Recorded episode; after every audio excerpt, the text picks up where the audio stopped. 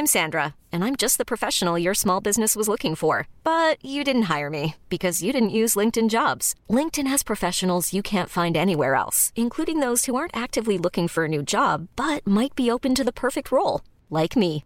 In a given month, over 70% of LinkedIn users don't visit other leading job sites. So if you're not looking on LinkedIn, you'll miss out on great candidates like Sandra. Start hiring professionals like a professional. Post your free job on linkedin.com/achieve today.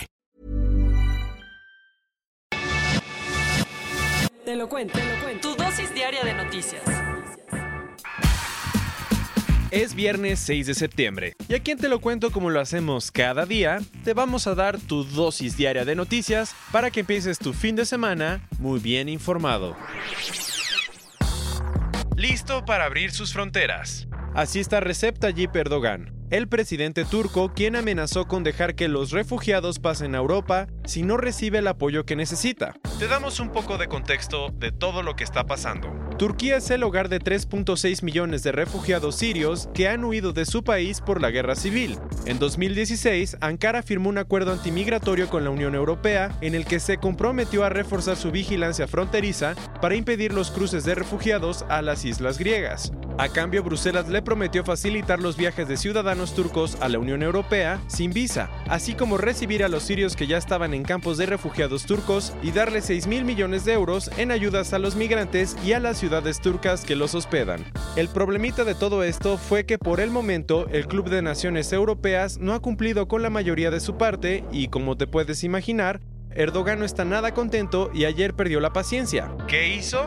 Dio la noticia de que Turquía va a abrir sus fronteras para permitir que los refugiados inmigrantes viajen hacia la zona de la Unión Europea si esta no apoya a su plan de crear una zona segura en el norte de Siria, en donde se puedan reubicar a un millón de los 3.6 millones de refugiados de ese país que están en Turquía. En otras palabras, lo que Erdogan quiso decir es que su gobierno no va a cargar solo con el peso de los refugiados inmigrantes. Sin embargo, el plan de regresar a las personas a Siria no es muy fácil, ya que muchos sirios no quieren volver a casa y otros siguen tratando de irse de su país.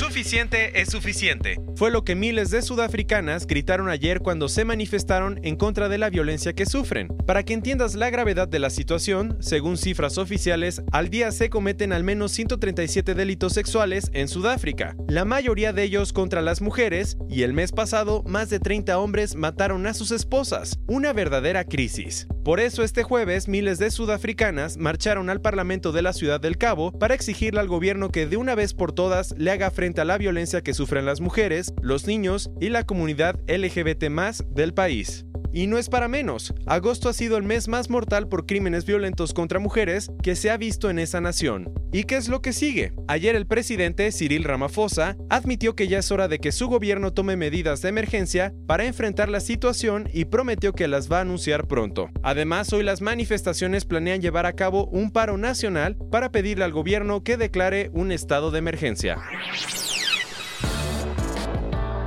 ¿Alguien dijo incomunicados? El gobierno de Bangladesh ordenó un apagón de los servicios de telefonía móvil para los Rohingya. Acuérdate que cientos de miles de musulmanes Rohingya huyeron de Myanmar a partir de 2017 por una persecución y desde entonces la mayoría vive en campos de refugiados en Bangladesh. Lo nuevo es que ayer el gobierno de ese país anunció una controvertida medida, un apagón de teléfonos móviles en los refugios. Resulta que la Comisión Reguladora de Telecomunicaciones le ordenó a los operadores bangladeses que cierren los servicios de comunicaciones en los campamentos del distrito de Cox's Bazar este próximo domingo. Según el organismo, la medida es por seguridad y para acabar con el uso ilegal de los teléfonos móviles. Por si no sabías, las tarjetas SIM ya están prohibidas para los Rohingya, aunque las obtienen en el mercado negro, y los servicios de internet móvil se han interrumpido en los campamentos entre las 17 y las 5 horas. Obviamente los grupos de derechos humanos están de lo más enojados con la noticia, pues consideran que esta medida va a aislar por completo a los refugiados del mundo exterior. Vámonos a otros cuentos, porque ayer Estados Unidos y China pusieron sus diferencias a un lado y acordaron iniciar una nueva ronda de negociaciones. Así es, el Ministerio de Comercio chino explicó que las dos primeras economías del mundo esperan rebajar la tensión de la guerra comercial que tienen desde hace más de un año. Para lograrlo, Liu He, mano derecha del presidente Xi Jinping, va a visitar Washington a principios de octubre. Obviamente, los mercados financieros asiáticos recibieron la noticia con bastante optimismo, pues ayer las bolsas de Shanghai y Tokio abrieron con ganancias de 1.5% y 2.3% respectivamente. Entre las mil y un teorías que hay sobre el monstruo del lago Ness, ayer unos científicos presentaron una nueva hipótesis. ¿Cuál? Que este podría ser una anguila gigante. Resulta que uno de los mayores estudios de ADN que se han hecho del tipo, unos investigadores de la Universidad de Otago, en Nueva Zelanda, descubrieron unas 3.000 especies en las aguas del lago escocés. Aunque la mayoría de las criaturas eran muy pequeñas, los investigadores no descartan la opción de que hubiera anguilas que hayan crecido a un tamaño extremo y se pudieran confundir con un monstruo. Órale. Y siguen las acusaciones. Este jueves la agencia de noticias Associated Press publicó nuevos testimonios sobre el supuesto acoso sexual de Plácido Domingo, los detalles es que otras 11 mujeres acusan al tenor español de comportamiento abusivo, así que en total dan 20 posibles víctimas. Además, AP tiene los testimonios de algunos trabajadores de la ópera de Los Ángeles, que explican que el comportamiento de Domingo era conocido por todos y los encargados de la institución lo sabían. Ayer Plácido volvió a defenderse diciendo que la gente que lo acusa es inmoral y tiene muchas inconsistencias. Aunque no lo creas, un viejito en Estados Unidos casi perfecciona el arte de robar. Samuel Sabatino, un hombre de 82 años, estuvo involucrado en al menos 12 robos desde 2014, donde se llevó joyas y relojes por un valor de 400 mil dólares. Su técnica era simple, ser el típico vecino anciano. Cuando era temporada de vacaciones, Sabatino entraba a los edificios lujosos donde fingía que vivía para robar los departamentos vacíos. Si alguien lo veía sospechoso, hacía como que tenía demencia senil. Para mala suerte de Sabatino, el plan perfecto falló esta semana cuando las autoridades lo arrestaron y acusaron de 11 cargos de robo. Ahora podría pasar hasta 15 años encerrado.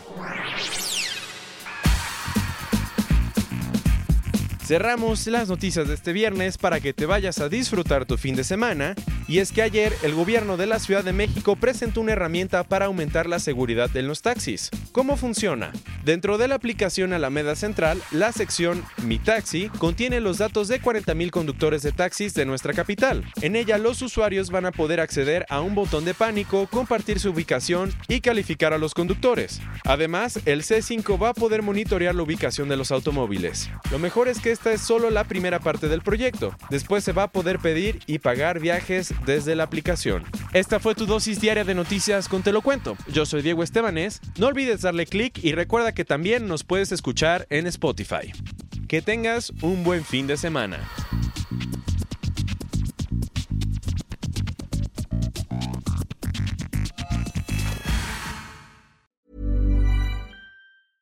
Hey, folks, I'm Mark Marin from the WTF Podcast, and this episode is brought to you by Kleenex Ultra Soft Tissues your ally to help tackle your allergy symptoms this season. I love the change of seasons, but nobody loves pollen and all those other things floating in the air that make you sneeze during this nice weather. Kleenex Ultra Soft tissues are hypoallergenic and allergist approved. So fight back against watery eyes and runny noses without worrying about irritating your skin. For this allergy season, grab Kleenex and face allergies head on.